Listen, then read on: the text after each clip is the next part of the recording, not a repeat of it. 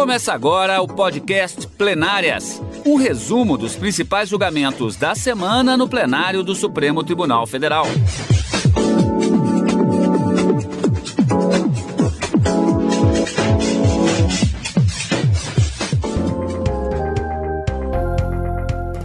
Hoje com os principais momentos das sessões dos dias 15, 16 e 17 de dezembro de 2021. Gisele, as três últimas sessões do ano e marcados primeiramente pelo dia 15, com uma sessão jurisdicional de julgamentos, dia 16, uma sessão solene de posse do novo ministro do Supremo Tribunal Federal e uma sessão praticamente de prestação de contas e homenagens na, que marcou exatamente a sessão da sexta-feira, dia 17 de dezembro. Exatamente, Cadu, uma semana bem movimentada.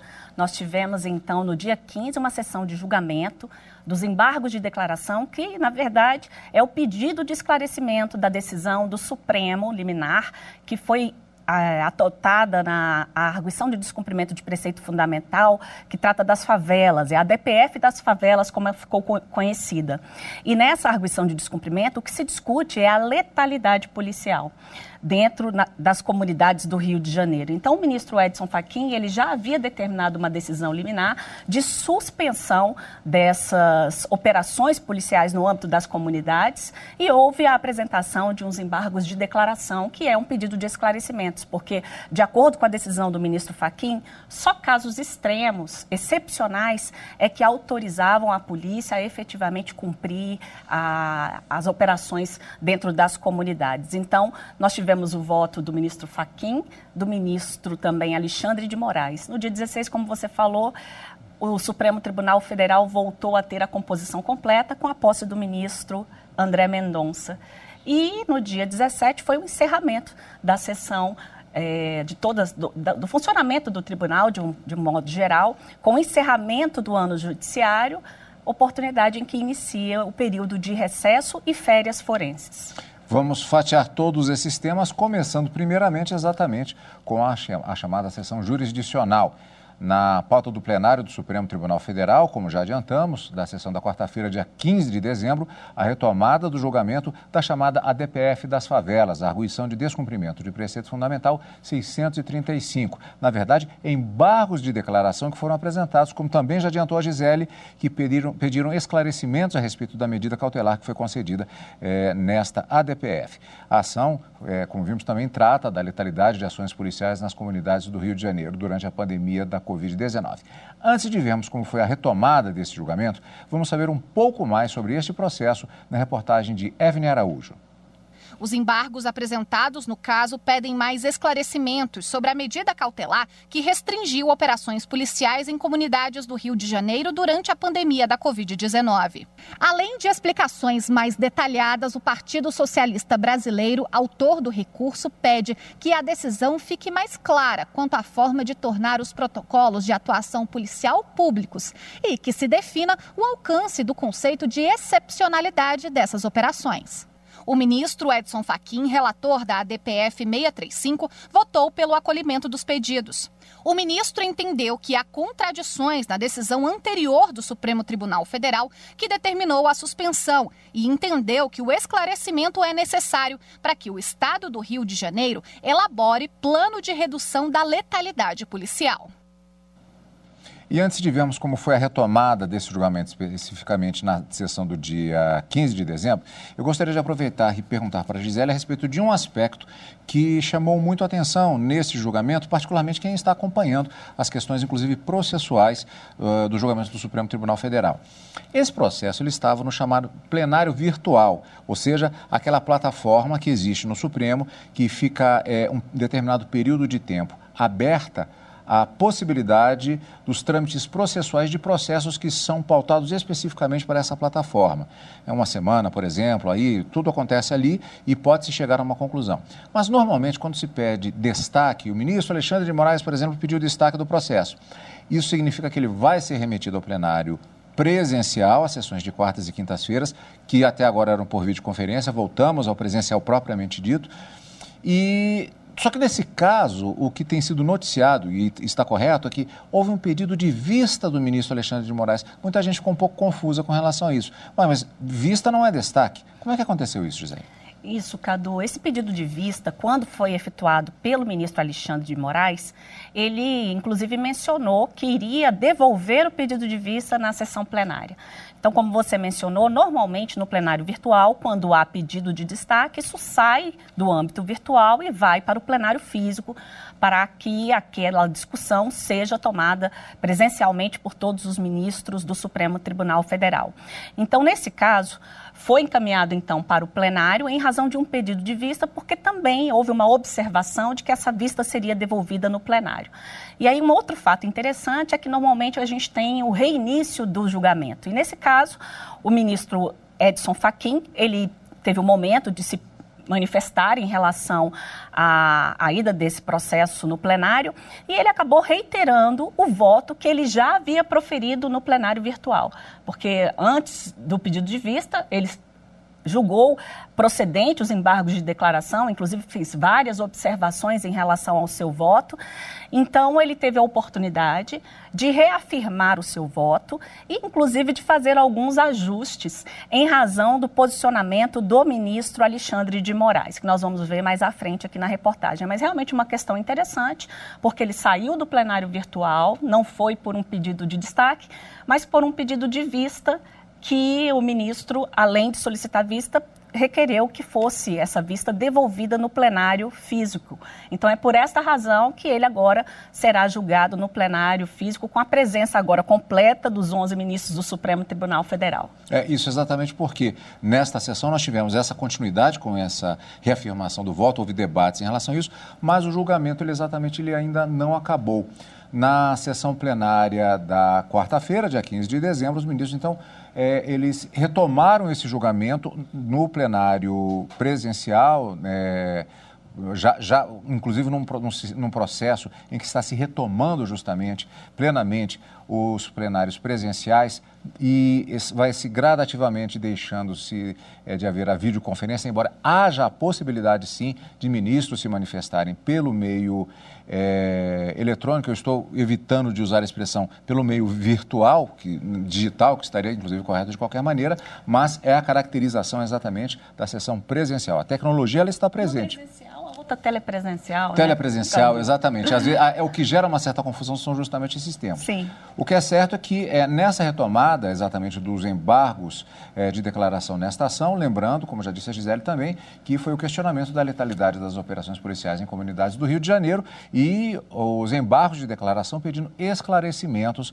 a respeito dos limites da medida cautelar concedida pelo ministro Edson Fachin. Vamos ver como foi essa retomada do julgamento.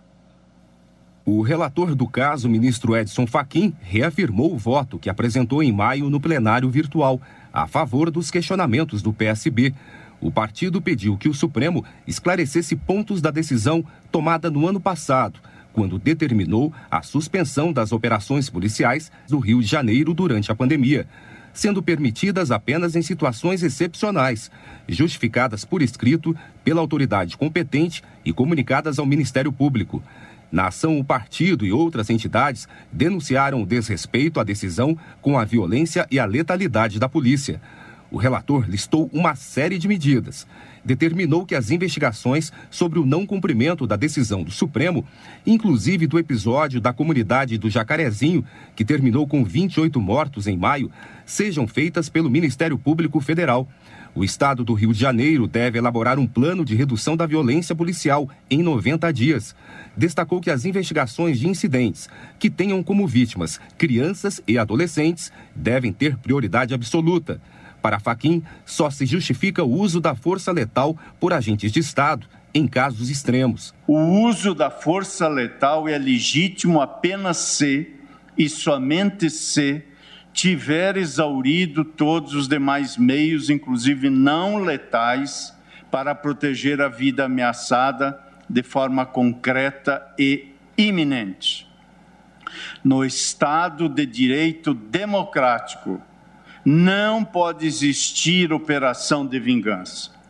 Quem as promove e quem delas participa viola não apenas a ordem deste tribunal, mas comete também abuso de autoridade. Ainda segundo o relator, no prazo máximo de 180 dias, devem ser instalados equipamentos de GPS e sistemas de gravação de áudio e vídeo nas viaturas policiais e nas fardas dos agentes de segurança. O ministro Alexandre de Moraes concordou com parte das medidas. Ponderou que as forças de segurança não podem ficar engessadas no combate à violência e ao tráfico. É necessário que a polícia entre primeiro é, com armas não letais sendo recebida tiros de fuzil, vai precisar esgotar todos esses mecanismos. Então vai, não, não deu certo, volta. Olha, quem sabe exatamente quais os armamentos necessários para ingressar naquela operação é a polícia. Se houver abuso, deve ser responsabilizada. Mas seria possível uma norma ou uma determinação judicial genérica, abstrata, de que o protocolo em todas as operações deve começar com as armas não letais, progredindo, progredindo? Quem tem os informes de inteligência são as forças policiais. E a situação é realmente complexa. A sessão foi suspensa e não foi definida uma nova data para a retomada do julgamento.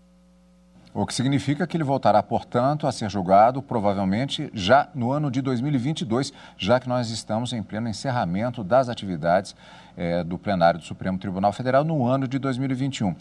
De qualquer maneira, Gisele, é, nós tivemos justamente é, a reafirmação do voto do ministro Edson Fachin, como você disse, poderia não tê-lo feito, ele poderia ter modificado o voto, houve alguns ajustes, houve algumas discordâncias já manifestadas pelo ministro Alexandre de Moraes, mas de qualquer maneira não temos nenhuma definição, porque falta todo o restante do plenário para votar, incluindo o novo ministro André Mendonça, quórum completo.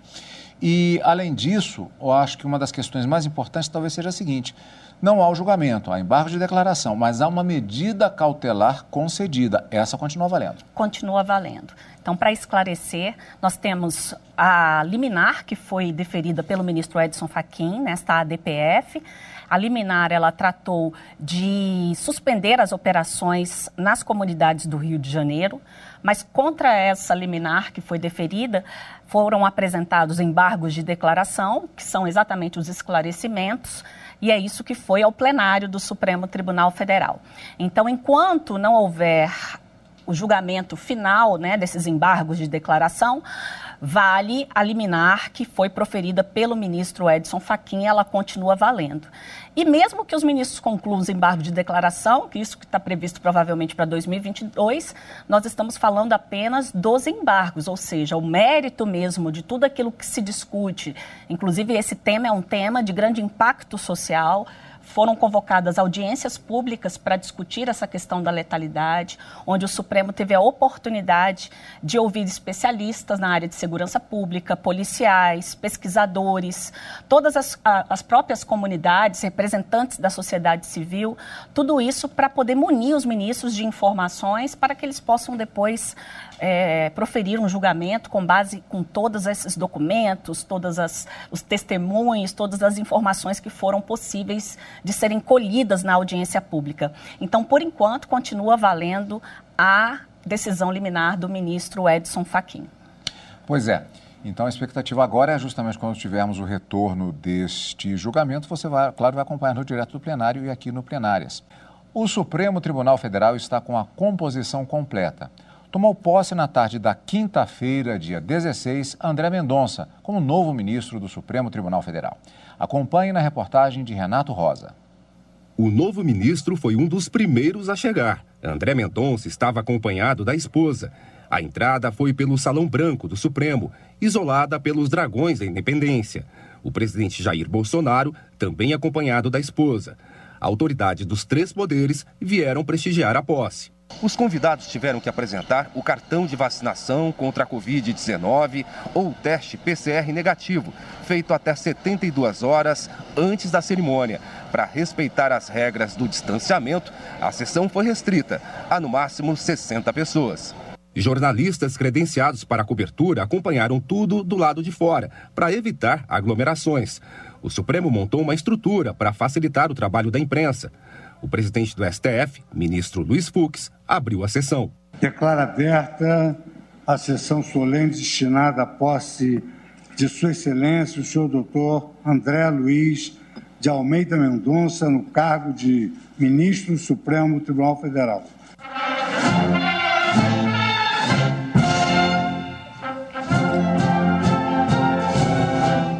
Ministro mais antigo da corte, presente na sessão, Ricardo Lewandowski, e o mais novo, Nunes Marques, conduziram André Mendonça ao plenário para o juramento. Prometo bem e fielmente cumprir os deveres do cargo de ministro do Supremo Tribunal Federal, em conformidade com a Constituição e as leis da República. Na sequência, o diretor-geral do Supremo leu o termo de posse. Tomou posse e entrou em exercício, após prestar o compromisso regimental de bem e fielmente cumprir os deveres do cargo, nos termos da Constituição e das leis da República, Sua Excelência o senhor doutor André Luiz de Almeida Mendonça, no cargo de ministro do Supremo Tribunal Federal. Chegava o momento mais esperado, a assinatura do documento de posse. Declaro empossado no cargo de ministro do Supremo Tribunal Federal sua Excelência, o senhor ministro André Luiz de Almeida Mendonça. O Supremo seguiu o protocolo da solenidade. A cerimônia foi rápida, durou 15 minutos. Não houve espaço para discursos. Só na saída, o novo ministro conversou com jornalistas. André Mendonça ocupa a vaga deixada pelo ministro aposentado Marco Aurélio. Reforça a segunda turma do Supremo e deixa a corte completa, com 11 ministros. Eu espero poder contribuir com a justiça brasileira com o Supremo Tribunal Federal e ser ao longo, de, ao longo desses anos um servidor e um ministro que ajude a consolidar a democracia e esses valores e garantias e direitos que já estão estabelecidos e que vierem a ser estabelecidos no texto da nossa Constituição. Ele agradeceu os jornalistas e destacou o papel da imprensa. Vocês são fundamentais para a construção do nosso país e para a construção da nossa democracia. Contem também sempre com o meu respeito e a minha defesa irrestrita da liberdade e das prerrogativas do livre exercício dos jornalistas e da imprensa. E agora diz que vai aproveitar o recesso do judiciário para estudar os processos que tem pela frente. Vou ter um período agora de recesso e já no início do ano estudar os primeiros, os primeiros casos que nós teremos e assim me preparar para o ano que vem é, poder contribuir de modo mais direto nos julgamentos do Supremo. Agora o perfil do novo ministro do Supremo Tribunal Federal, André Mendonça. André Luiz de Almeida Mendonça tem 48 anos, é formado em Ciências Jurídicas e Sociais pela instituição Toledo de Ensino, atual Centro Universitário de Bauru, no interior de São Paulo.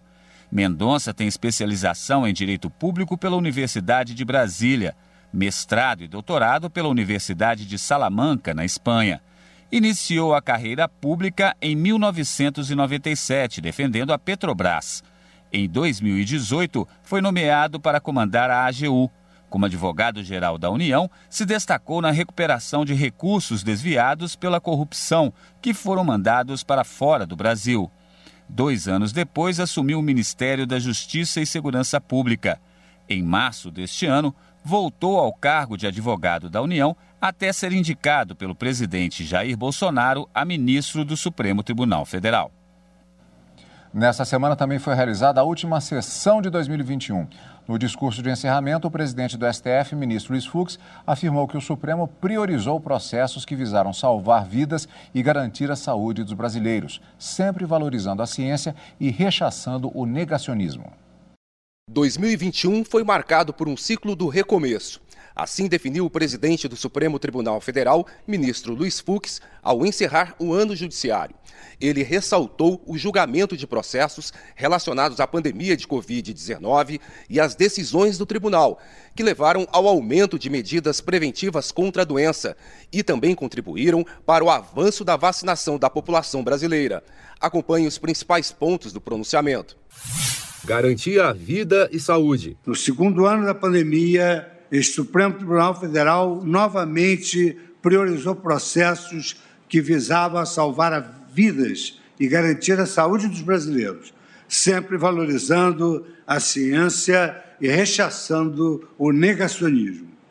Também priorizamos casos que velassem pela segurança jurídica na economia, na educação e nas relações de contrato e de trabalho, contribuindo para que os brasileiros tivessem um ambiente de previsibilidade mínima para retomarem ou reconstruírem os seus projetos de vida. Ameaças ao Judiciário. Ao longo do último ano, esta Suprema Corte, o Poder Judiciário como um todo, também enfrentaram ameaças retóricas que foram combatidas com a união e a coesão dos seus ministros, e ameaças reais, enfrentadas com posições firmes e decisões corajosas desta Corte. Os ministros tiveram sensibilidade e sensatez para colocar a defesa das instituições e da democracia brasileira à frente de quaisquer outros objetivos. O Supremo Tribunal Federal demonstrou por atos, palavras e julgamentos que está comprometido com a Constituição Federal e que não medirá esforços para cumprir a missão que lhe foi conferida pela população brasileira, qual seja a desproporcionar a toda a sociedade um país mais justo, pautado pelas leis, no qual os brasileiros convivam com respeito e com harmonia em meio às suas naturais diferenças. Nessa árdua caminhada de 2021, um ponto merece destaque. Ao mesmo tempo que o Supremo Tribunal Federal esteve ao lado dos cidadãos brasileiros, honra-nos constatar que os cidadãos brasileiros também permaneceram ao lado do Supremo Tribunal Federal. Mesmo nos momentos mais tormentosos, e especialmente diante das ameaças mais duras às instituições democráticas. Liberdade de imprensa. Neste ponto, é importante enaltecer o trabalho da imprensa livre. Trata-se de pilar essencial de nossa sociedade democrática, exercida a partir da atuação corajosa e independente de jornalistas nacionais e estrangeiros, que testemunham os fatos, buscam a verdade e apresentam ao mundo com destemor e com responsabilidade. Por este motivo, ao final deste ciclo, temos muito a comemorar. Democracia. Após um ano desafiador. A democracia venceu, pois convenceu os brasileiros de sua importância para o exercício de nossas liberdades e de nossas igualdades. No mesmo tom, o Supremo Tribunal Federal se manteve altivo e firme na defesa da Constituição e das instituições democráticas. Não é demais lembrar, todavia, que esta Suprema Corte seguirá sempre atenta às necessidades do Brasil neste próximo ano, estando pronta para agir e para reagir quando preciso for, sempre respeitando e fazendo respeitar as leis e a Constituição. E ainda na mesma sessão, o ministro Luiz Fux lembrou dos 10 anos da ministra Rosa Weber no Supremo Tribunal Federal no dia 19 de dezembro. A homenagem foi feita pela ministra Carmen Lúcia. Rosa Weber nasceu em Porto Alegre, no Rio Grande do Sul. Filha de médico e mãe pecuarista, a ministra Rosa Weber iniciou sua carreira na magistratura em 1976. Quatro anos depois de sair da Faculdade de Direito, foi aprovada em quarto lugar para o cargo de juíza substituta no Tribunal Regional do Trabalho da Quarta Região. E foi o começo de uma carreira que já dura mais de 40 anos. Em 1981, Rosa Weber foi promovida por merecimento ao cargo de presidente da Junta de Conciliação e Julgamento no Rio Grande do Sul. Foi titular em varas do trabalho de seis municípios do estado até 1991. No mesmo ano, ela foi promovida a desembargadora do trabalho. Atuou como corregedora regional do TRT da quarta região e, em 2001, foi eleita presidente da corte. Em 2006, chegou ao Tribunal Superior, ao assumir vaga de ministra no Tribunal Superior do Trabalho. E em novembro de 2011, foi indicada pela então presidente da República, Dilma Rousseff, para ocupar a vaga deixada pela aposentadoria da ministra Ellen Grace. Prometo bem e fielmente cumprir os deveres do cargo de ministro do Supremo Tribunal Federal em conformidade com a Constituição e as leis da República. Já como ministra do STF, Rosa Weber presidiu o Tribunal Superior Eleitoral de 2018. É vice-presidente do STF e do Conselho Nacional de Justiça desde 2020. Ela vai ocupar a presidência do Supremo em setembro do ano que vem. Rosa Weber completa neste mês 10 anos como ministra do STF. É a terceira mulher a ocupar uma vaga como integrante da corte e foi homenageada na sessão de encerramento do Judiciário no STF. A ministra Rosa Weber conduz seu exercício profissional nesta década de árduos trabalhos nesta casa com a mesma acuidade e com o mesmo cuidado humano que somente grandes juízes são capazes de dispensar e que ela adotou desde sempre em suas mais de quatro décadas de magistratura. Zela pelas pessoas, cujas histórias são desfiadas nos processos, com a delicadeza da mão humana extremada e extremosa, e oferece justiça segundo o direito, tentando explicar à parte exatamente o que está a fazer. Eu fico sempre imaginando, senhor presidente, que se a justiça tem figura de mulher e tem, talvez a ela pudesse ser emprestado o figurino dotado do espírito que se projeta no desvelo com que a ministra Rosa Weber põe no seu desempenho. Eu apenas agradeço agradeço estar aqui e registro mais uma vez a enorme honra de estar aqui dividindo a bancada com pessoas tão especiais, com colegas tão especiais e que nos ajudam né, a mim especialmente no dia a dia, a ter, quem sabe, uma melhor compreensão das nossas, uh, das lides, das controvérsias constitucionais que aqui aportam e a batalhar no sentido de ver triunfar a melhor justiça. Lembrando que durante todo o período é, do recesso e das férias forenses, você vai acompanhar reprises dos principais julgamentos do ano de 2021, no direto do plenário, e também reprises de alguns dos principais programas plenárias, com momentos do plenário do Supremo Tribunal Federal. Obrigado pela sua companhia, um Feliz Natal e uma excelente virada de ano. E um 2022 que seja resgate em um mundo pós-pandemia. Você acompanhou o podcast Plenárias, um resumo dos principais julgamentos da semana no plenário do Supremo Tribunal Federal.